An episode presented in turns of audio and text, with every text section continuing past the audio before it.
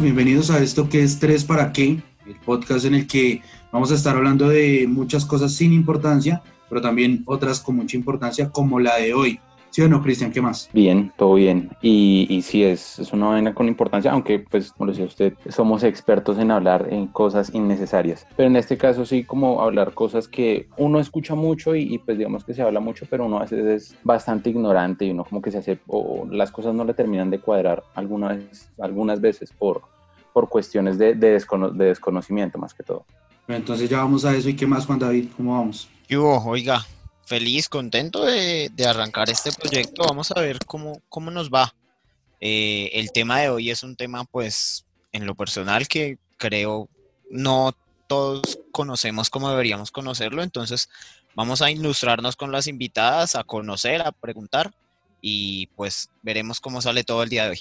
Bueno, entonces, antes que nada, eh, este programa está hecho por Oscar Criollo, Cristian Contreras y Juan David Poveda y les agradecemos a todos los que se toman el tiempo de darle play a este podcast y escucharnos hablar. Vamos a hablar de varias cosas, pero primero empecemos hablando de lo que ha pasado últimamente en, en, en el país. Por ejemplo, Juan David nos envió una noticia, ¿qué día? ¿Cuál es la noticia? ¿La tiene ahí, por ahí a la mano? Listo, sí. Bueno, no, lo que sucedió con esa noticia y que, pues, la verdad, en lo personal me causó mucho revuelo fue que una mujer eh, durante aproximadamente, según cuenta la fiscalía y pues en el estudio que están llevando a cabo, duró durante tres semanas siendo perseguida por una persona. Pero esa persecución fue una persecución silenciosa, es decir, nunca llegó a abordarla, sino hasta el día en el que la torturó, abusó de ella y finalmente la, la descuartizó.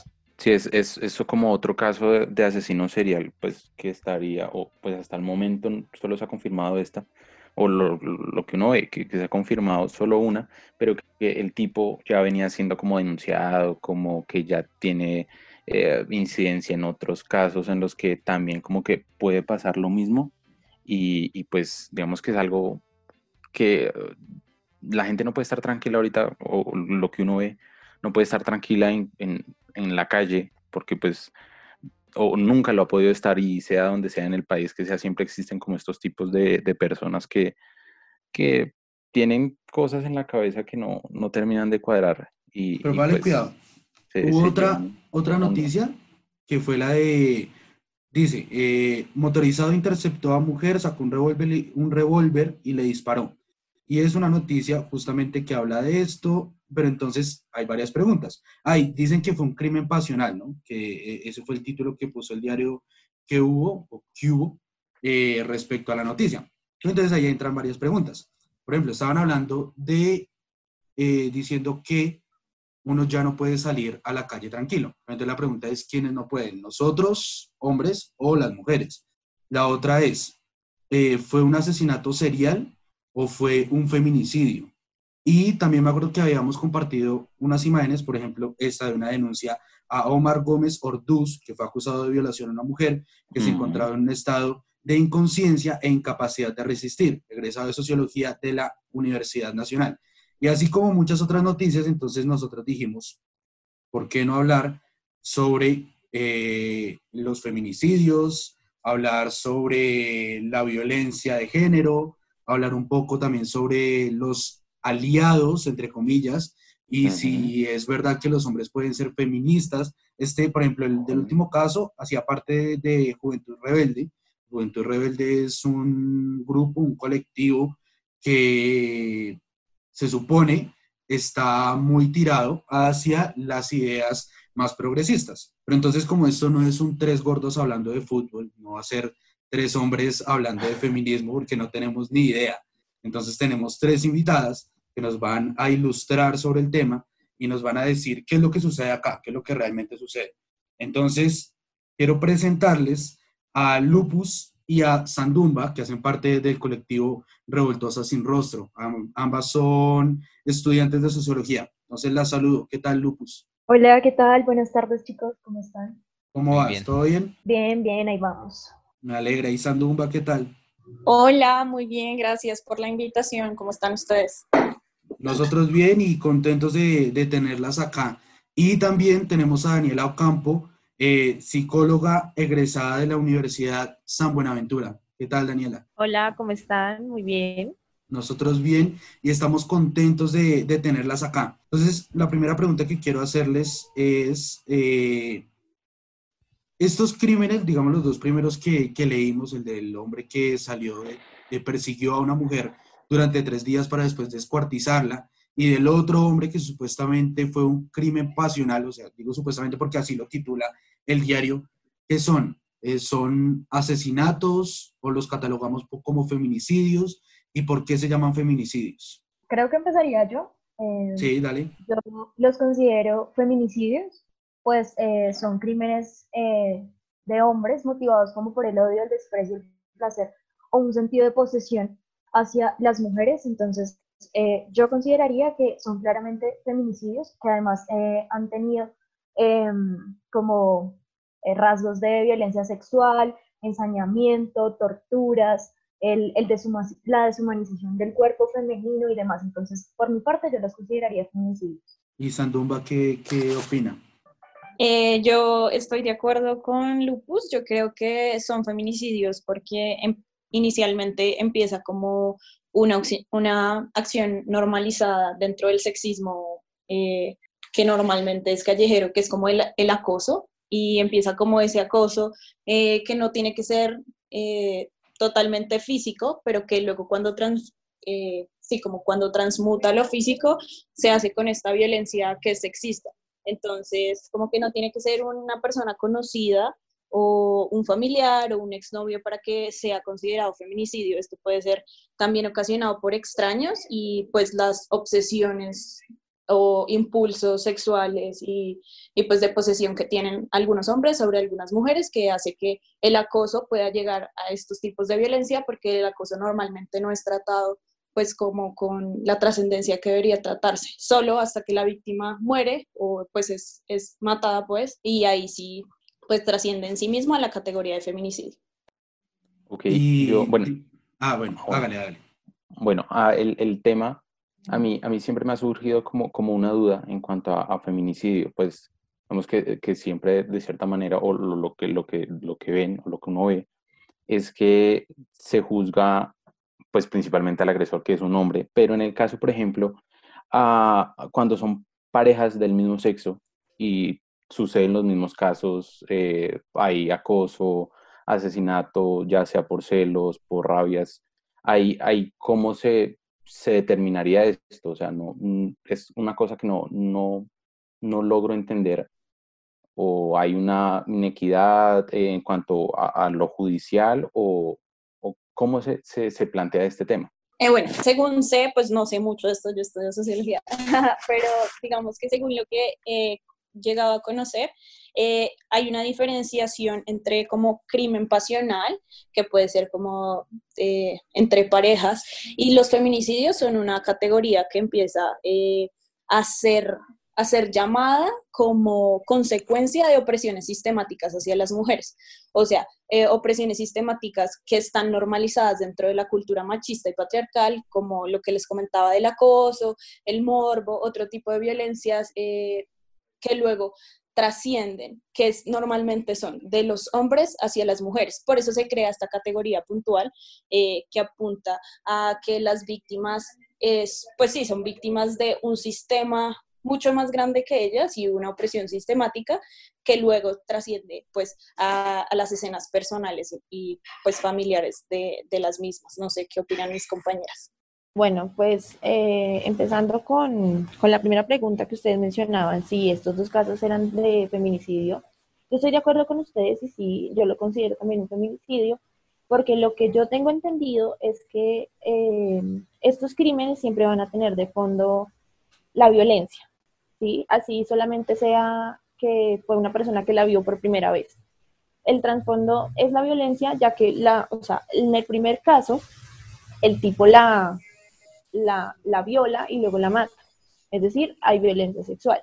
Y en el otro caso, si ustedes dicen que es un crimen pasional, muy seguramente existía violencia antes y la violencia empezó a escalar y llegó hasta el feminicidio. Entonces, por eso creo que los dos casos son feminicidios. Y en cuanto a la segunda pregunta de, de, de por qué eh, se consideran feminicidios, Si era así la pregunta, perdón. Perdón, lo, que me referiría, por ejemplo, en, parejas del mismo sexo, en, este caso sería una pareja de, eh, o en un caso hipotético, un parejo, una pareja de lesbianas, en donde una, eh, por, no sé, ya terminó, pintemos un caso, eh, la dejó, terminó la relación, pero una se enfrascó en que no, en que no, en que el típico caso era, era de ella, que no podía ver a nadie más, y por eh, dicha razón, después de unas persecuciones, la resultó asesinando. Entonces, en este caso también cabría el tema de, de feminicidio, viendo que también hay odio hacia una mujer. Eh, se puede, no sé, ¿ustedes lo consideran, se puede eh, haber feminicidio de una mujer a otra mujer? Sí, yo creo que sí. el feminicidio es en pareja, no, no solamente es en pareja, perdónenme. O sea, tú, tú puedes, el, el feminicidio tiene como base el desprecio hacia la mujer, ¿me hago entender? tiene que tener de fondo la violencia y tiene que tener un odio y un desprecio hacia la, hacia la mujer. También puede venir desde otra mujer, ¿sí me hago entender? La verdad no estoy muy segura si se puede llamar feminicidio, pero si es por desprecio a la mujer y esto sí, porque otras mujeres pueden sentir desprecio de la mujer. No sé si me estoy equivocando, mis compañeros ahorita me corregirán, pero eh, igual es un feminicidio porque tiene base la violencia. Es que yo creo que la duda ahí es eh, si todo asesinato que, que, comete un hombre hacia una mujer es considerado feminicidio y el por qué. O sea, digamos, yo tengo entendido que antes, cuando habían este tipo de crímenes, el hombre salía libre porque decían que era un crimen pasional y digamos que tenía supuestas motivaciones. Entonces empezaron a catalogarlo como feminicidio para evitar que, que estos hombres que asesinaban mujeres salieran libres.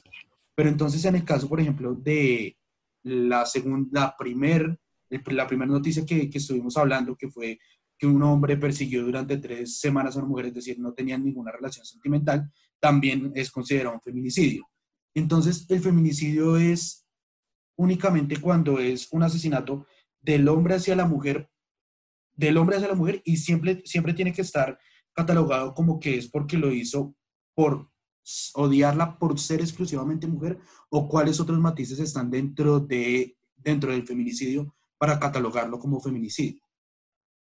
Bueno, eh, según sé, eh, como que más allá, yo creo que el feminicidio sí puede ser de una mujer a otra, eh, no sé cómo estará estipulado exactamente en la ley, pero el feminicidio es una categoría que se crea como de que maten a una mujer por su condición de ser mujer. O sea, no todos los asesinatos eh, de hombres hacia mujeres o de mujeres hacia mujeres eh, pueden ser considerados feminicidios, sino que hay una comprobación de que es una violencia que es creada a partir de un sistema patriarcal que tiene normalizadas ciertas conductas que luego llega al feminicidio como pues como la como el escenario fatal y el último escenario, pues de esas acciones normalizadas. No todos, o sea, puede ser asesinatos por robo de hombres hacia mujeres y demás, y estos no son considerados como feminicidios, sino que en la indagación de los casos normalmente, eh, pues sí, como que se buscan las señales en las que normalmente eh, haya, pues sí, haya como rasgos de posesión, de violencia sexuales, de todo este tipo de rasgos patriarcales de la cultura para ser considerados ahí sí como, pues como feminicidios en sí mismos. Digamos que algo que se resalta de toda esta cuestión del feminicidio es que cuando existen crímenes contra mujeres em, es como, eh, ¿cómo decirlo? Como muy fácil leer el contexto porque el contexto trae consigo diversas violencias de género que están presentes en la vida social. Entonces, que ocupan absolutamente todos los aspectos, desde mm, el salir a la calle o el estar en, en mi casa con un agresor o salir, no sé, a comprar algo y que me acosen en la esquina de mi casa. Y digamos que todo ese tipo de, de pues de, de, violencias son toleradas y normalizadas por la comunidad y, pues, y las instituciones, lo que crean ambientes de, de impunidad. Entonces, creo que em, el feminicidio está claramente cruzado por la, por la violencia de género. Y obviamente, em, pues, es como la base, em, como el odio a la identidad sexual, sexo o género de una persona, entonces yo consideraría que también puede darse un feminicidio de una mujer hacia otra, sin embargo, pues considero que, que las estadísticas han de ser mínimas en cuanto a este tipo de casos. Yo, sin necesidad de interrumpir a mi compañera, eh, quiero decir como que no necesariamente el odio, porque pues muchas de las parejas sentimentales y demás de algunas mujeres como que expresan y psicológicamente se estudian como personas que no odiaban a las mujeres o que en sí mismas pues se podría decir que no eran misóginos, pero que eh, hay sentimientos más allá del odio, como la posesión y el paternalismo que tienen por sobre las mujeres, que llegan eh, pues a cometer estos asesinatos hacia las mujeres que pues están direccionados como a que me pertenecen, son mías, no las odio, pero las quiero para mí. Exacto, pues digamos que entonces eh, comportamientos, no sé, misóginos, machistas o patriarcales, creo que es un concepto que abarca mejor como a lo que queremos llegar. Bueno, en cuanto a eso, de lo que decía Oscar de los crímenes, crímenes pasionales, anteriormente se veía esto como un crimen pasional. Así fue hasta eh, aproximadamente el 2015, que fue cuando pasó el caso de, de Rosalvira Celi, que fue por, por ella quien se creó la ley del feminicidio, ¿sí? Entonces, hasta ahí se consideraban crímenes pasionales o crímenes por ira intenso dolor. Luego de esto se creó la ley y lo que yo tengo entendido es que para tomarlo como un feminicidio, la ley tiene seis eh, razones por, cual, por las cuales lo toma como un feminicidio, que es que haya tenido alguna relación, relación entendiéndose como relación de familia, eh, de pareja, de noviazgo, de amistad, todo esto. La segunda es que el victimario ejerce poder sobre la víctima es decir, eh, hagamos de cuenta las personas que, son proxenetas de tratas de blanca. Eh, una tercera que dice que eh, se tiene una relación de poder sobre la mujer, es decir, el jefe, un rango militar más alto que, la mujer, por decirlo de alguna manera. Otro es que se asesina a la mujer para causar humillación o, o atemorizar a otra persona, a un tercero. Eh, otra es que la violencia escala, lo que ya les venía mencionando, que la violencia escala empieza por violencia eh, psicológica, física, sexual y llega al feminicidio. Y la última es cuando la víctima ha sido incomunicada y encerrada, por lo cual también se está ejerciendo una violencia. Entonces, esas son como las por las cuales la ley, la ley toma como feminicidio. Y, y eh, hablando un poquito ya como desde mi área de trabajo, que es la psicología, eh, el perfil de, de, una persona que comete un feminicidio no es de odio hacia la mujer. Ellos no expresan en primera instancia, yo la odio, odio a las mujeres, no me gustan las mujeres. No. Ellos empiezan con micromachismos. ¿Qué es esto? Chistes contra las mujeres, todo lo que hemos visto. Si pasa una, una muchacha, le chiflamos, eh, las, las tareas del hogar son de mujeres, entonces empieza así hasta que empiezan a cometer los, los feminicidios, que inconscientemente es un acto de odio contra la mujer. Pero entonces, eh, teniendo en cuenta todo, todo este tema de, de, los micromachismos, por ejemplo, que estaba hablando Daniela, yo recuerdo que hace un tiempo, hace unos años, no se hablaba de ese tipo de cosas, no se hablaba de los micromachismos, no se hablaba de del tema de, de, construirse como macho y pensar diferente. Y después de un tiempo para acá se empezó a hablar de todo eso, de identificar esos micromachismos, de identificar un montón de cosas y de conductas que, que estaban o que están mal.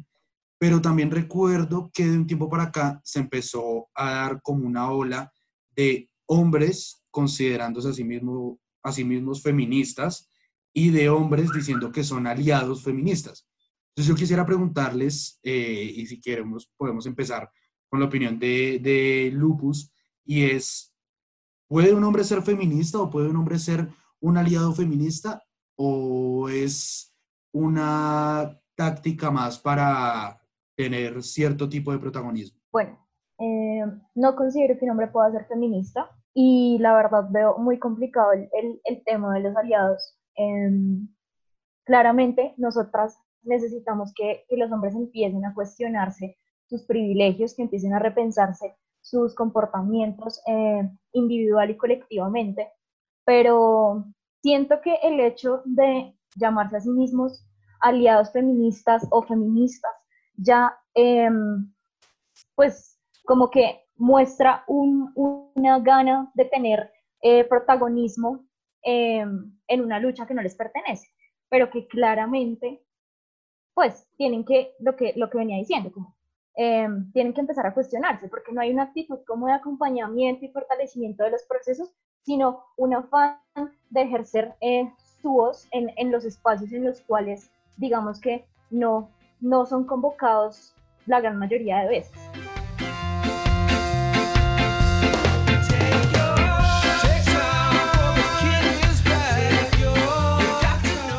Hablando ahora un poco también en cuestión a lo que son los aliados, eh, les voy a traer a colación un caso que sucedió hace poco eh, a través de Twitter. ¿Qué, ¿Cuál fue lo que vimos? Eh, unas personas, unos hombres, estaban ejerciendo acoso hacia pues, las mujeres, enviando fotos y demás contenidos sin que ellas lo pidieran. Eso era algo que se venía reiterando por mucho tiempo atrás. ¿Qué pasó? Hubo un momento donde una de las chicas se cansó de esa actitud, de, ese acoso que ejercían y decidió contarlo. Eh, a partir de allí, la mayoría de chicas, hubo una en especial eh, que tomó como el caso, ya que ella es abogada, y pues empezó a trabajar con todas las demás. ¿Qué hicieron? Usaron a un tuitero, una persona reconocida, para que él como hombre fuera quien les, les compartiera como tal todas esas cosas que a ellas les habían pasado, ya que son cosas que pues han sucedido, que nunca ninguna se había atrevido a denunciar y pues curiosamente usaron a un hombre, o bueno, no sé si la palabra se usaron, eh, el hombre fue quien tomó esa posta y a él fue a quien le enviaron todas las historias para que él pudiera como sacarlas a la luz y que ellas se sintieran un poco protegidas. Quisiera saber si en cuestión a eso del acoso en sí, eh, ustedes creen que eh, se deba, pues lo que se debe hacer es denunciar, pero ¿por qué no se denuncia a tiempo? ¿Qué sucede con eso y por qué esperar tanto tiempo cuando hay un acoso? Eh, bueno, ok, yo creo que un hombre no puede ser feminista porque el feminismo es un movimiento creado para mujeres y por mujeres. Y una de las consignas del feminismo es tener la voz en algo en lo que los hombres no estén. O sea, como que históricamente ha habido eh, miles de movimientos y miles de cosas en los que los hombres siempre han estado inmersos y, lo que hace eh, que los hombres estén dentro es pues quitarle un poco de, de peso a ese discurso en que nosotras tenemos que hablar por nosotras y hablar de las vivencias que tenemos eh, pues a partir del cuerpo feminizado pues en el que nacemos eh, o bueno que adquirimos también. Eh, y bueno respecto a la otra pregunta me la repites porfa que se me voló sí lo preguntaba era con relación al acoso. ¿Por qué ah, las chicas esperan tanto en, no sé, denunciar un acoso en algunos casos? Eh, si se siente algún temor por parte de pues, la persona que está haciendo ese acoso. Ok, el primer, yo creo que eh, todas alguna vez en nuestra vida hemos sido acosadas eh, y lo, hablo por mí, no puedo hablar por todas porque no conozco el caso de todas, pero creo que está el miedo, la normalización del acoso en la cultura. Es como que puede que tú denuncies el acoso, pero nadie te pone atención o te dicen como, no, eso pasa todos los días. Entonces llega el punto en el que uno puede llegar a normalizar, entre comillas, el acoso. Una de las cosas que hace el feminismo es, es decirte como, no te tienes que quedar callada con esto, tienes que responder, tienes que hacer, eh, sí, como tomar acciones directas o indirectas, también depende de las personas, respecto al acoso, porque es algo que pasa todo el tiempo. Entonces, pues puede que muchas personas se cansen de denunciarlo porque aparte no hay como vías legales eh, efectivas y tangibles como para denunciar el acoso en sí mismo. Y también por el miedo al agresor, eh, el miedo a ser señalada como la abusada, la reprimida, la ofendida, porque pues por lo mismo, como que por la normalización existe, pues existe muchas maneras de pasar en por alto el acoso y esto hace que temamos o nos sintamos solas para hacerlo, porque sistemáticamente y a veces hasta personalmente no tenemos las bases y los apoyos que necesitamos como para que este, estas denuncias sean efectivas para nosotras y pues nos salvaguarden también la salud mental y la salud física. Eh, bueno, en cuanto a lo que ustedes decían de los aliados, yo estoy de acuerdo. Yo no creo que un hombre pueda ser aliado ni pueda ser feminista, ninguna de las dos.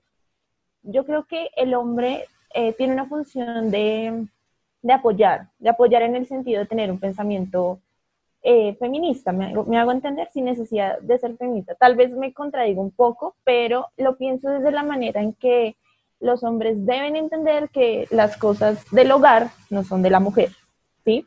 Deben entender que no por el hecho de que una niña lleve minifalda tienen derecho a, a y todo esto. Eso es lo que yo hablo del pensamiento feminista, entender que las mujeres tenemos los mismos derechos que los hombres. Eso es lo que deben entender los hombres y desde, desde donde nos pueden apoyar a las feministas. Pero ya el hecho de ir a una marcha, de, de sentarse a hablar de feminismo, es un tema que es exclusivo para las mujeres porque es la lucha de las mujeres. Eso en cuanto a los aliados. En cuanto al acoso, bueno, desde mi área de trabajo hay muchísimas, eh, muchísimos factores que influyen en por qué no se denuncia. Está lo que ya se decía, el miedo, eh, que eh, se empiece a tildar de, la abusada, esto. Pero digamos en, en, una relación de pareja, no solo es el miedo, sino es la personalidad dependiente que pueda tener la mujer del hombre. ¿Me hago entender? No, con esto no pienso eh, justificar la violencia, ni mucho menos, sino que eh, se desarrollan patrones de personalidad desde la crianza. Entonces a la mujer se le empieza a criar de que eh, el de la plata es el hombre, entonces el hombre es el que la tiene que mantener, usted tiene que estar con su esposo, hágale lo que le haga, la viole, le pegue, lo que sea, entonces eso empieza desde la cultura, desde la crianza, la mujer empieza a interiorizar estos discursos y obviamente cuando va a denunciar se ve, eh, se detiene por el hecho de decir, no, si lo denuncio voy a perder a mi familia, voy a perder a mis hijos, voy a perder mi estabilidad económica. Entonces están retirando muchísimos eh, reforzadores que para ella son importantes y ella prefiere aguantar y eh, no, no em, denunciar por miedo a perder todo esto. También está el hecho de, la justicia. Si tú vas como una mujer a denunciar eh, violencia sexual, te van a revictimizar una y otra vez, porque tú te tienes que sentar a contar de tu historia al psicólogo, al juez, al abogado, a esto, a lo otro. Y para una mujer abusada es muy difícil contarlo una primera vez como para venir a contarlo diez veces más. Eso por ese lado, tampoco se hace justicia. En Colombia, los casos de violencia sexual, el 5% están llegando al, estado de denuncia y solo el 1% llegan a alguna, alguna condena para el abusador. Entonces las mujeres no se ven respaldadas por la justicia y prefieren callarse. Ok, bueno, eh, las tres, o digamos que tienen un, una opinión en general y es que los hombres no, no pueden ser feministas, pues digamos que no pueden intervenir tampoco en estos papeles. Pero digamos que leyendo sobre el tema y, hace mucho escuché o pues leí de François Poulain de la Barre, que era un tipo que era pues sacerdote, filósofo también, y se le considera como uno de los, de los precursores del feminismo en épocas de la ilustración, cuando pues esto era básicamente menos que un embrión de un movimiento.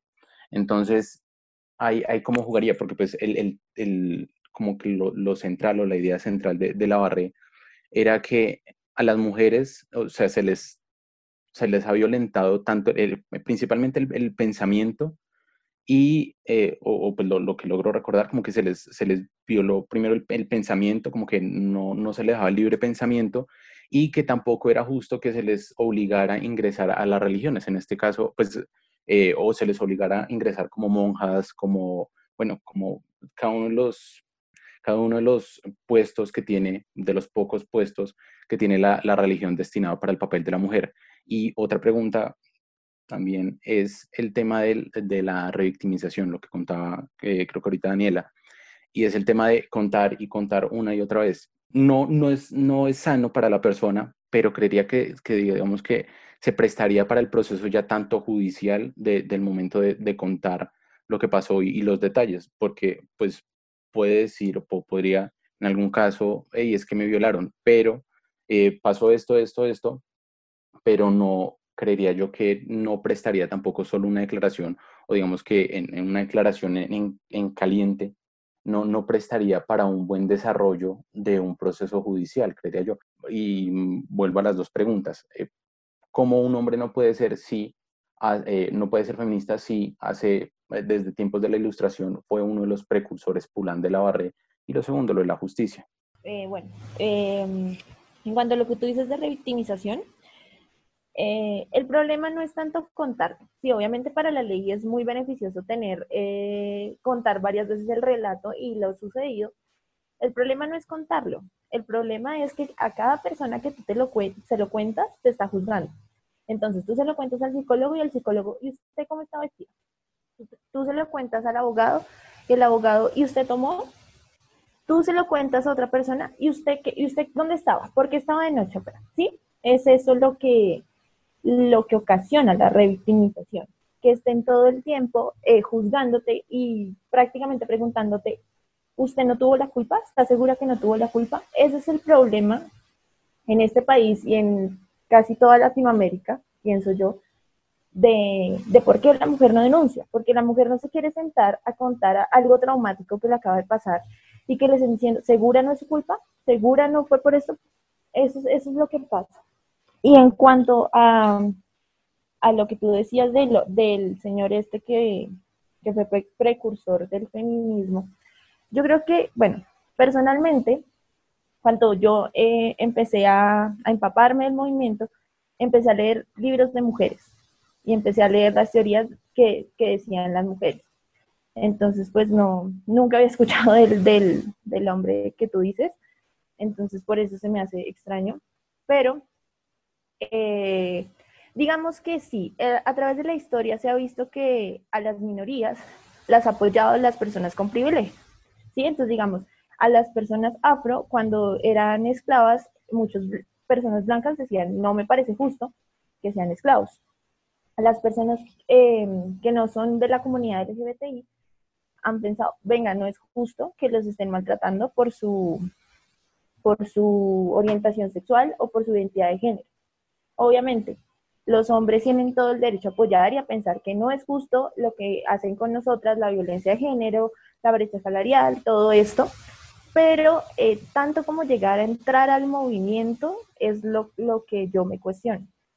Respecto a lo de este hombre precursor del feminismo, yo creo que no tenemos que agradecerles por los derechos. Los derechos humanos eh, son fundamentales de humanos y no humanos, eh, en el caso del antiespecismo, eh, son fundamentales y siento que no hay que agradecerles por eso ni rendirles pleitesía.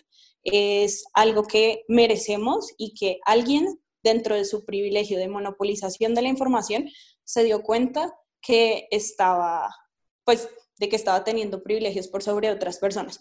Y puede que sea por empatía o por cualquier otra razón, pero yo siento que, pues, no, pues no hay que, ¿sabes? Como que no, no hay que darle tanto bombo a algo que debería ser fundamental. Yo no le puedo agradecer a alguien por no matarme o por no violarme, porque la lógica humana debería ser que eso no pasara. Sí, Entonces... Qué, pena te interrumpo, sí, o sea, dices, no, pues no, no me referí como, como agradecer, como, hey, uno escucha que el feminismo es, es como una, un movimiento que más, eh, aparte de, ir por los derechos, por la, la equidad de derechos de, todo el, de, de, las mujeres principalmente, también va de todo el mundo. Entonces ahí vienen diferentes, o pues se suman otros movimientos como LGTBI, los temas de, los, eh, de las personas trans y demás. Si, si se eh, expresa esto, ¿por qué no eh, darle un, pues no un papel fundamental, sino una participación a, a los hombres? Porque pues uno a veces también, si uno maneja desde un privilegio, pero digamos que quisiera aportar y, pues digamos que esto no se, se vería sesgado, lo, decir que un hombre pues no, no merece una participación primordial, a veces siento también como fuentes o, puentes entre temas como lo, que es la política, que es tan, tan cerrada a estos temas, y que pues tiene bastante, o pues digamos que es bastante predominante la, la participación de, de, de, los, del género masculino en este caso. Claro, eh, digamos que empieza así porque los hombres siempre han tenido el monopolio de la información y de la comunicación y demás, ¿no? Entonces, como que son los que primero se pueden empapar de esto. Yo creo que los hombres deberían ser aliados y no creo que puedan ser feministas porque no encarnan esto, pero pueden ser aliados del feminismo, pueden eh, cuestionarse, pueden compartir, pueden leer, pueden reparar y brindar espacios seguros para nosotras porque somos la mitad de la población. No es que podamos construir sin ellos porque aparte tienen los medios de producción, tienen los medios eh, de comunicación, tienen absolutamente todo porque sabemos que el sistema es patriarcal. Entonces, a partir de esto y, de la, pues del cuestionamiento de sus privilegios masculinos, se debe construir, pero no se debe construir como un papel primordial, eh, pues sí, como principal sino como aliado feminista, que es mi posición eh, personal, ¿no?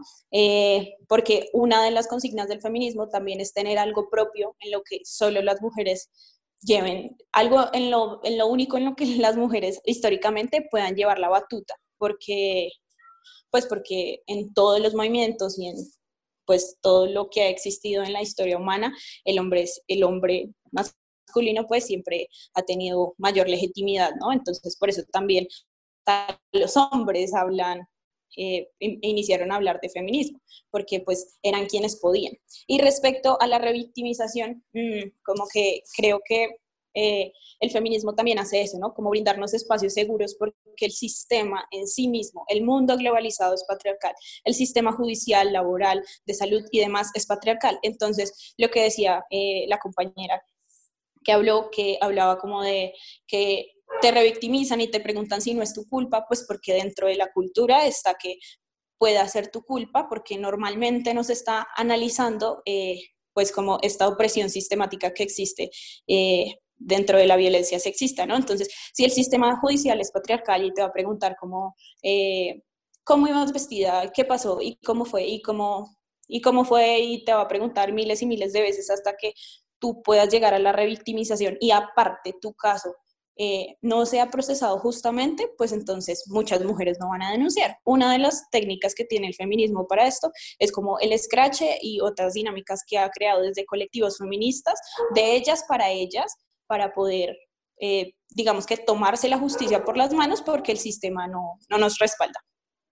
Pero, qué pena entro ahí lo último, ¿y por qué tomar, o sea, sí es, es evidente que el, el, sistema judicial es, es bastante malo, pero porque el, el, tomarse las, la justicia por propia mano no sería, pues digamos que sabemos que los únicos que pueden juzgar en este caso y que tienen la autoridad son los jueces y, y los demás entes que pueden realizar esto. Entonces, ¿no sería más bien una manera de ah, acoplar la información, de, juntar toda la información que tiene la víctima y presentarla de una manera, digamos que lo, lo suficientemente especializada en derecho penal para, para evitar estos temas, porque pues uno ha visto casos en, en, donde se acusa a un personaje, pero resulta que era o que no nunca sucedió. Entonces, ahí cómo se podría hacer o, o cómo, ¿por qué, por qué tomarse la, la, justicia por propia mano? Pues yo creo que es por la ineficiencia que tiene eh, el sistema ante nuestras denuncias. Como que si históricamente de 10 denuncias, una eh, pasa por un proceso judicial y 0.5 es la que pues tiene acción legal, pues eh, claramente no vamos a confiar en el sistema judicial. Es el deber ser, yo creo que se debe hacer también porque pues la justicia se supone debe funcionar, pero pues si no funciona también tenemos otras maneras de hacerlo y pues no nos tomamos la justicia por nuestras propias manos porque no encarcelamos a nadie, pero lo hacemos de manera social. El scratch, como les contaba, pues es una de las técnicas adquiridas por el feminismo, que es algo más como de, eh, de justicia pues, social y de repudio social y de boletear al abusador para, pues como para que nosotras tengamos por lo menos eh, la identificación de los personajes entre nosotras mismas y pues no, y que no le pase a ninguna otra, porque al final no es que nos tomemos la justicia porque no los encarcelamos, no les damos un castigo y pues nada de esto pasa, es más como de protección entre nosotras. yo estoy muy de acuerdo con mi compañera, yo no considero que sea tomarnos la justicia por nuestras propias manos, sino que la justicia patriarcal nos ha obligado a buscar herramientas entre nosotras mismas y de una manera un poco más autogestionada para poder denunciar y para poder sentirnos protegidas, para poder crear círculos de confianza entre compañeras. Entonces, em, pues lo que, lo que dijo mi compañera, como em, nosotras no encarcelamos ni, mm, o sea, no tomamos otro tipo de, de, pues, de acciones, pero, pero siento que el scratch eh, ha sido como em, quizá una técnica de salvación para muchas y de protección para que a, otras no les suceda. Entonces, yo no lo consideraría una técnica como agresiva o innecesaria porque, pues, como que no es, eh, ¿cómo decirlo? No es de extrañar que la misma justicia patriarcal se encuentra pues guiada por, por pensamientos machistas. Digamos que eh, hablando de todo esto me vino a la cabeza cuando sucedió lo de Rosalvira Celi y Miguel Uribe, el, el, tipo que se, que se lanzó alcalde eh, hace poco en Bogotá, lanzó un, em, unas palabras muy directas en las que la acusaba a ella y la culpaba a ella. Entonces, ¿cómo vamos a acceder nosotras a una justicia, entre comillas, cuando vemos estos dejos de machismo y, y de misoginia marcada en las mismas instituciones? Entonces, creo que pues han sido como tejidos entre nosotras mismas em, de los que han nacido las herramientas como el stretch. Sí, el hecho de la justicia es que eh, la víctima debe probar eh, que lo que está denunciando es verdad, no el victimario. Entonces, les decía que la, justicia, eh, la violencia de género es muy difícil de probar. Las más fáciles de probar es la violencia física y la violencia sexual. Y mm, la violencia económica y la violencia psicológica no son tan fáciles de probar, entonces por eso es que estas denuncias no llegan y las mujeres no se sienten respaldadas por, por, el, por, el, por la justicia ni por el Estado, porque evidentemente es, un, es patriarcal. Entonces no les está apoyando, no las respalda y no, se está no se está generando el, la garantía de no repetición ni la, ¿cómo se llama esto? Reestructuración de víctimas, creo que es esto. Entonces, por eso eh, recurren a técnicas como el scratch, que, como decían mis compañeras, no es una técnica agresiva contra el hombre, no, no es que los vayamos a linchar, sino es una sanción social que se les está eh, eh, poniendo. Y bueno, yo sé que en esto puede salir que, que, oigan, sí, ustedes están haciendo todo esto creyéndole a una mujer, y si no es verdad, entonces, ¿qué pasa? Por lo general, cuando salen estas denuncias, hay más de una denuncia. Entonces, por eso em, las denuncias tienden a ser verdad, porque siempre hay más de una mujer abusada por el mismo hombre. Además que eh, lo que hablábamos anteriormente, a veces denunciar nos toma muchísimo tiempo por diversidad de, aspectos, eh, no sé, la inseguridad, el miedo al agresor y pues yo ya cómo voy a probar que fui abusada sexualmente hace cinco años cuando una es eh, violentada, una no llena un formulario en el que dice como, sí, me violaron. Entonces, siento que esta, esta, esta herramienta del Scratch nos, nos ha dado como la voz a muchas que, que quizá pensábamos o consideramos el silencio como una opción en nuestra vida luego de, de haber sufrido eh, violencia de género. Además de esto, eh, desde, desde mi área de trabajo, yo he trabajado en, en psicología clínica, he atendido casos y he visto muchos casos que son mujeres que las violaron cuando eran niñas y cuando hay violencia eh, sexual contra niños, los niños muchas veces no entienden qué es lo que está pasando y que los están violentando. Entonces muchas veces esa persona nunca habló y llegó, no sé, la violaron a los 5 años y llegó a los 24 años y ella no había afrontado todavía que había sido abusada. Muy probablemente pueden ser miembros de la familia entonces esto hace aún más difícil que lo afronte. Entonces tú después de 24 años no vas a poder probar que, que te abusaron. Pero yo, también, tengo... Ah, dale, dale, tranquilo. Perdón, quería añadir que también eh, las mujeres que están casadas, que eh, suelen ser unas de las personas más violadas por sus maridos, porque se supone que eh, cuando están casadas todo es divino y todo es hermoso y normalmente eh, son de las mujeres más violadas porque eh, como que el compromiso les hace creer a los esposos que pueden acceder a sus cuerpos cuando ellas quieran. Entonces, cuando van a la justicia y dicen que fueron violadas por sus esposos, no se considera violación. Yo, yo creo que cuando hay una, una acusación de estas, eh, lo ideal es creer en la versión de la mujer por lo que dice Lupus y es que es muy difícil demostrar que no sucedió. Por ejemplo, eh, es muy difícil demostrar que, que, violencia doméstica o que un abuso o una violación no, no sucedieron. Pero también han habido casos como el de Johnny Depp, por ejemplo, que el actor que fue acusado y que a la final se demostró que era mentira y que él nunca eh, tuvo ninguna acción violenta contra su, su, ex esposa. Entonces yo quisiera, ¿cómo hacemos para ponernos en una, en una situación en la que llega una denuncia? Por ejemplo, hace poco también salió la denuncia a Sebastián Villa, el, el jugador de Boca, pero han habido otros, otras pruebas que indican que tal vez las denuncias contra Sebastián Villa no son tan ciertas. Entonces, ¿cómo nos podemos poner desde un punto más neutral en el que podamos ver las dos situaciones y logremos decidir qué es verdad y qué no? Y lo digo por lo siguiente, porque cuando hay, un, hay una acusación por redes sociales, entonces acusan al hombre de lo que hizo, y si llega a ser mentira, como en el caso de Johnny Depp, de todas formas la persona va a quedar marcada que lo hizo, o sea, para en la memoria colectiva va a quedar que lo hizo. Hace eh, un año creo que fue que pasó que Armando Vega Gil, el, el bajista de, de Botellita de Jerez, mexicano, tuvo unas acusaciones y decidió suicidarse porque dijo que él no lo había hecho, pero sabía que si la justicia demostraba que no lo había hecho, igual en el colectivo general iba a quedar que él sí había hecho de todo lo que lo habían acusado. Entonces, ¿cómo nos podemos poner en una posición en la que, digamos, que si la justicia dice algo, es verdad? ¿O nos vamos en que las denuncias que hacemos por redes sociales, todas son reales? ¿Cuál es la posición que deberíamos tomar al respecto? Eh, bueno, yo creo que tampoco que romantizar las mujeres también es un problema, porque pues porque eso también es ponernos en una posición paternalista de pensar que no podemos ser malvadas, que no podemos mentir, que todo lo que decimos es verdad, porque eso tampoco es cierto.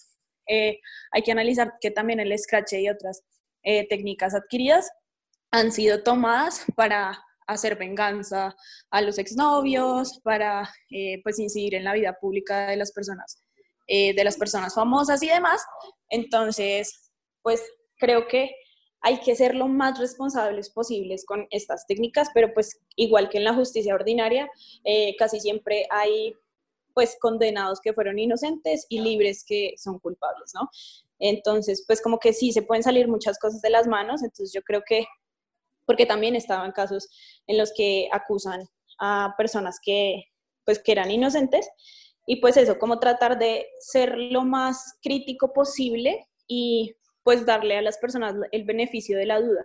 Ya, si es, una víctima, es un victimario que reúne muchas denuncias, pues como que ya es dudoso, ¿no? Pero, pero sí, como que tratar de ser muy cuidadosos con, pues, con estas técnicas y tratar de ser muy críticos, porque pues yo tampoco voy a romantizar a las mujeres porque soy mujer, porque eso también me parece pues una posición súper paternalista y también me parece pues fatal que eso pase. Quería también preguntarles, eh, pues bueno, esto es más en tono de pregunta, no, sino para conocer su opinión también con respecto a lo que es, pues, en cuestión a lo del patriarcado, también temas de la brecha salarial, eh, que pues en muchos ámbitos de la vida, pues inicialmente acá en nuestro país, eh, está muy sesgada el, esa brecha salarial. Quisiera saber la opinión, pues, de cada una al respecto de este tema. bueno, pues yo sí considero que hay una brecha salarial muy marcada, que hay una división sexual del trabajo que no es visible en algunas relaciones eh, de clase. Eh, yo quiero resaltar unas, unas estadísticas del DANE. En el trimestre de octubre y diciembre del 2018 la tasa de desempleo del hombre fue del 6.7% y la de la mujer fue el 12.4%. La tasa de ocupación del hombre fue el 67.6% y de la mujer apenas del 46%. Yo creo que estas estadísticas ya pues nos hacen visualizar la brecha salarial tan marcada que existe, yo creo que está muy ligada con las labores, las labores domésticas, toda la economía del cuidado que siempre está em, pues a cargo de la mujer, toda la, feminización de la pobreza que ha existido, eh, el hecho de que algunas empresas decidan eh, no considerar a las mujeres entre los, los puestos para ser empleadas por toda esta cuestión de la licencia de maternidad, que quizá no trabajan horas extras, que tal vez no trabajan festivos porque tienen a cargo otras responsabilidades como, no sé, bueno, los hijos, la casa, eh, que quizá tienen a cargo a sus padres o su familia. Entonces, em, pues yo considero que desde ahí ya empieza a estar muy marcada toda esta cuestión de, de la brecha salarial, que, que, pues hace muy notable como un creciente empobrecimiento de, pues, de la mujer. Eh, bueno, en cuanto a lo de la brecha salarial, sí, evidentemente, en, no solo en Colombia, en Latinoamérica, en el mundo, existe la, la brecha salarial entre hombres y mujeres, y no solamente ya como tal ejerciendo las funciones del cargo, sino en el desempleo. Las mujeres tienen una tasa más alta de desempleo que los hombres. Y sí, es por esto que, que, decíamos anteriormente y es por los costos de la maternidad, por el hecho de darle una licencia muy larga a una mujer y tener que em, contratar a alguien que la reemplace. el hecho de que la mujer no solo atienda su trabajo, sino atienda a sus hijos, atienda a su casa. Entonces, esto eh, la hace ver como poco productiva, porque no puede sentarse a, trabajar como le haría otra persona, un hombre que no tiene esas tareas del hogar, si me entender?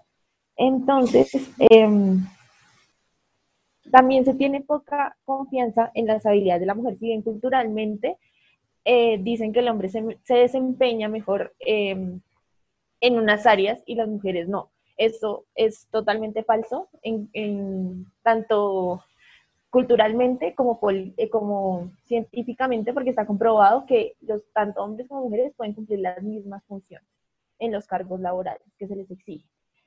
Y aparte de esto, em, la mayoría, eh, el 78% de las ofertas laborales están diseñadas para hombres. Eh, bueno, yo creo que respecto a la brecha salarial, que es referida más como a la diferenciación de los salarios de hombres y mujeres en los mismos cargos, Creo que también es debido a las oportunidades estructurales que existen para las mujeres y los hombres eh, para eh, acceder a la educación, acceder, eh, pues sí, como a, estos cargos, a cierto tipo de cargos que normalmente los de la economía del cuidado están feminizados y lo de las labores que, pues que demandan como más inteligencia, por decirse así, que no, que no es correcto, sino que demandan más, no sé cómo decirlo, como más, más aptitudes administrativas, perdón el error, más aptitudes administrativas están ligadas con las mujeres, con los hombres y más la economía del cuidado están ligados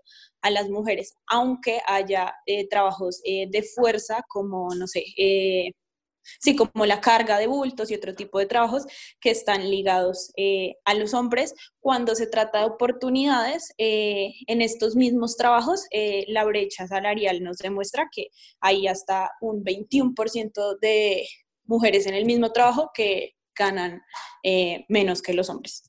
en este caso, tú, tú decías como de, administrativos, pero por ejemplo uno ve en carreras como principalmente la administración de las de, empresas son, son digamos que en su predominancia o, lo que uno ve, porque pues tampoco tengo un, estudio en analizar carreras, pero uno lo que ve principalmente es que en su mayoría son, son mujeres. ¿Por qué decir, o, en, este caso, por qué decir que, que de cierta inteligencia o, se, se, se, aplica más para unos casos, en este caso los hombres, y, y, digamos que se deja a un lado a las mujeres, porque mencionar esta parte de, de, de, como un análisis o pues digamos que no, no, no entiendo esa parte.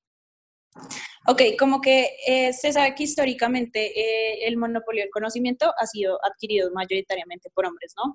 Entonces, eso también hace que eh, se feminicen o se masculinicen algunos trabajos. Claramente en administración de empresas y demás, en cuestiones universitarias y pues de, pues sí, como de pregrado y demás, hay mayoría de mujeres, pero hablando de la brecha salarial, que fue su pregunta, en los mismos cargos administrativos, los hombres ganan, ganan más que las mujeres. Aunque las mujeres estudien más administración de empresas, en administración de empresas puede que algún administrador, gerente y demás que sea hombre gane mucho más que una mujer. Y eso pues se da en las ofertas laborales y en lo que se cree pues que son las aptitudes de las personas para adquirir los trabajos y demás. A eso pues que fue puntualmente su pregunta de brecha salarial, eh, pues a eso me refiero. Ok, tú, tú mencionabas como una parte del tema de la educación. Dices que, que esto de, cierta manera se ha generado por un sistema patriarcal, pero ya no es o, no va más en una parte de la elección de que las personas elijan sus carreras y que, no sé, no sé si es natural o algo en, no sé qué será ya por constructo social o temas parecidos, ¿por qué ah, hay carreras que eligen más que los, hombres o que las mujeres? O sea, no va como el tema más, digamos que de elección ah, de la persona, propia de la persona, aparte de, los sistemas ya patriarcales o, los sistemas educativos que se hayan establecido? Entiendo, entiendo, y es muy buena tu pregunta, y esto eh, eh, como que me lleva a pensar en el género. En la socialización primaria de las personas y en la asignación de género, eh, como que lo que hace esta asignación de género respecto a la socialización primaria, eh, incluyendo los medios, incluyendo los medios de comunicación y, y pues bueno, como que otros factores sociales, eh, hace que, digamos, no sé, cuando eres niña, te dan que para jugar, te dan una cocinita y te dan un bebé y a los niños les dan, no sé, como ladrillitos, Lego y todas esas capacidades adquiridas con el tiempo desde la socialización primaria y en la socialización secundaria alrededor de tu vida, más los medios de comunicación, te guían a que tus aptitudes, actitudes y eh, gustos sean direccionados hacia esa, esa diferenciación del género. Acá pues me remito sobre todo al género porque es lo que se supone que te pues lo que te imponen para que se supone que haya esa diferenciación, que sea muy marcada y que te permee ya cuando tú eres adulto o pues en esa etapa, ¿no? Por eso se supone que las mujeres somos peores manejando, pero se trata más como de, en cuanto a nuestra socialización primaria, no tuvimos los mismos juguetes que los niños, que a los niños les dieron cierta coordinación y cierta estabilidad, que a nosotras no, porque a nosotras nos daban un bebé y pues nos tocaba limpiar culos desde chiquitas. Exacto, yo quiero aportar sí, algunas cosas sobre ese tema de las carreras y de la elección y todo esto. Y sí, básicamente es cultural. a nosotras nos educan para el cuidado, a los hombres los educan para las matemáticas, los carros, etcétera, y todo eso. Entonces, por eso se ve en, en, psicología, cuando hacemos las pruebas de, de vocacionales, se evidencia que los hombres tienen más elección hacia estos temas y las mujeres hacia temas de cuidado, de humanidades, de todo esto. Pero sin embargo, se ve eh, que hay mujeres en, ingeniería, por ejemplo, se ve que hay hombres en psicología. Hay, por ejemplo, en mi universidad eh, había la carrera de, de ay, educación para la primera infancia y eh, ahí pues estudiaban algunos hombres. El problema, digamos, dentro de cuando ya se escogió la carrera, es esta misma discriminación de género. Entonces, como veían hombres en educación para la primera infancia, ya los tildaban de afeminados, de gays, etc. Y a las mujeres que estudian ingeniería o cosas relacionadas, las tildan de, de qué, de, de marimachas, de lesbianas, etc. Entonces, muchas veces estas presiones en, dentro de las mismas carreras por los compañeros, hasta los padres, ocasionan que las, que las personas se cambien la carrera a la carrera que, entre comillas, es para su género. Sí, total. Yo considero también que todo eso está muy guiado por los roles eh, que se nos asignan, eh, pues en toda esta cuestión de la socialización primaria que, que nombraba mi compañera, y es que nos imponen ciertas cosas y ciertas aptitudes y ciertos gustos que nos van guiando a las futuras elecciones que vamos a hacer cuando sea, pues cuando vayamos creciendo. Entonces, yo considero que, que pues también está como muy marcada por, por toda esta cuestión. Bueno, yo creo que con esto ya podemos ir cerrando. Muchas gracias a Lupus, a Sandumba y a Daniela por haber participado con nosotros en este primer episodio de Tres para qué. No, gracias a ustedes. Gracias por la invitación. Gracias por la invitación y, y por escucharnos. Gracias por la invitación, espero que pues les hayan quedado claras algunas dudas que tenían y, y pues nada, como que la información haya sido eh, servible, que sea servible y, y, clara como para su deconstrucción también y puedan ser aliados del feminismo.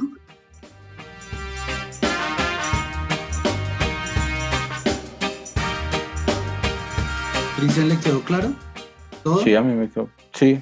Sí, sí, sí. sí. Pues, le, le, quedaron ciertas cosas ahí claras, ciertas dudas. Sí, hay, hay, cosas, por ejemplo, lo de la brecha salarial, uno siempre lo ve, y aquí aprovecho para darles las gracias por, por la instrucción, pero uno siempre ve el tema en, en, en, en, la parte, siempre muestra en la parte económica, entonces que en una estadística de 80 países las mujeres eh, ganan menos, que un 50% menos que los hombres. A veces los temas de la de las mediciones no son claros, porque pues hay obviamente mujeres que eh, se dedican a, carreras que no son bien remuneradas y en su gran mayoría, pues como los futbolistas, un ejemplo, pues son predominados obviamente por los hombres y que son miles de miles de millones de, de euros, de, de, dólares. Entonces uno siempre queda en ese tema. Yo nunca lo había visto por la parte del desempleo. Sí, sí se había tocado, pero nunca había visto esa parte de los eh, de la empleabilidad que es más dada a los hombres que, que, a las mujeres en estos temas de cuando se están buscando un trabajo, de buscar un, un, un, puesto en alguna empresa.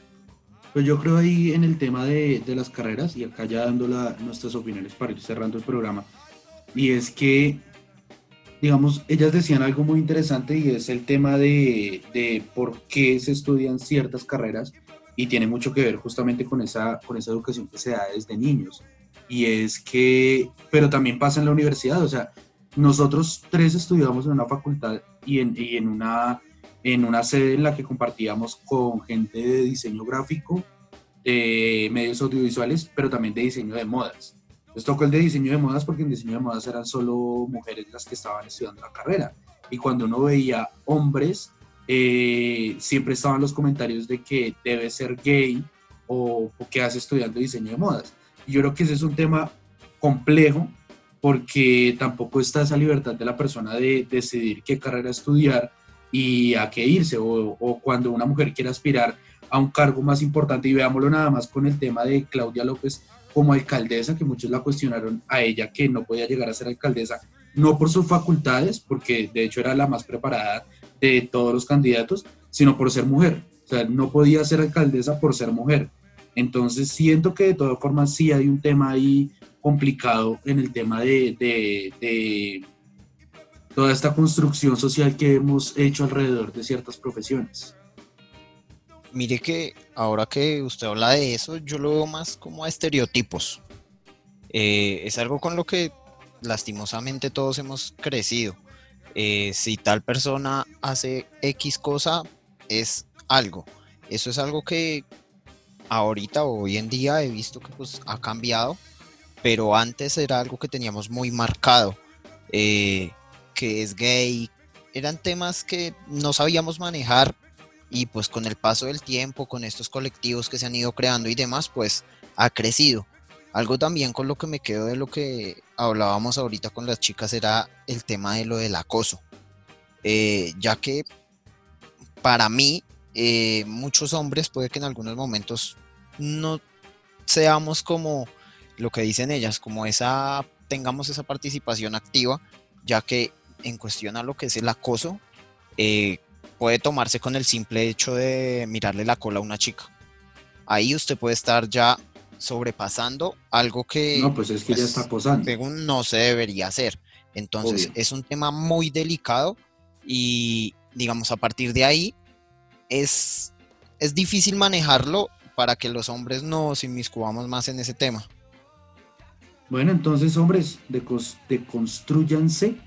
Y nada, me gustó mucho el episodio y sería chévere de pronto más adelante ver cómo hacemos otro episodio hablando sobre otras cosas.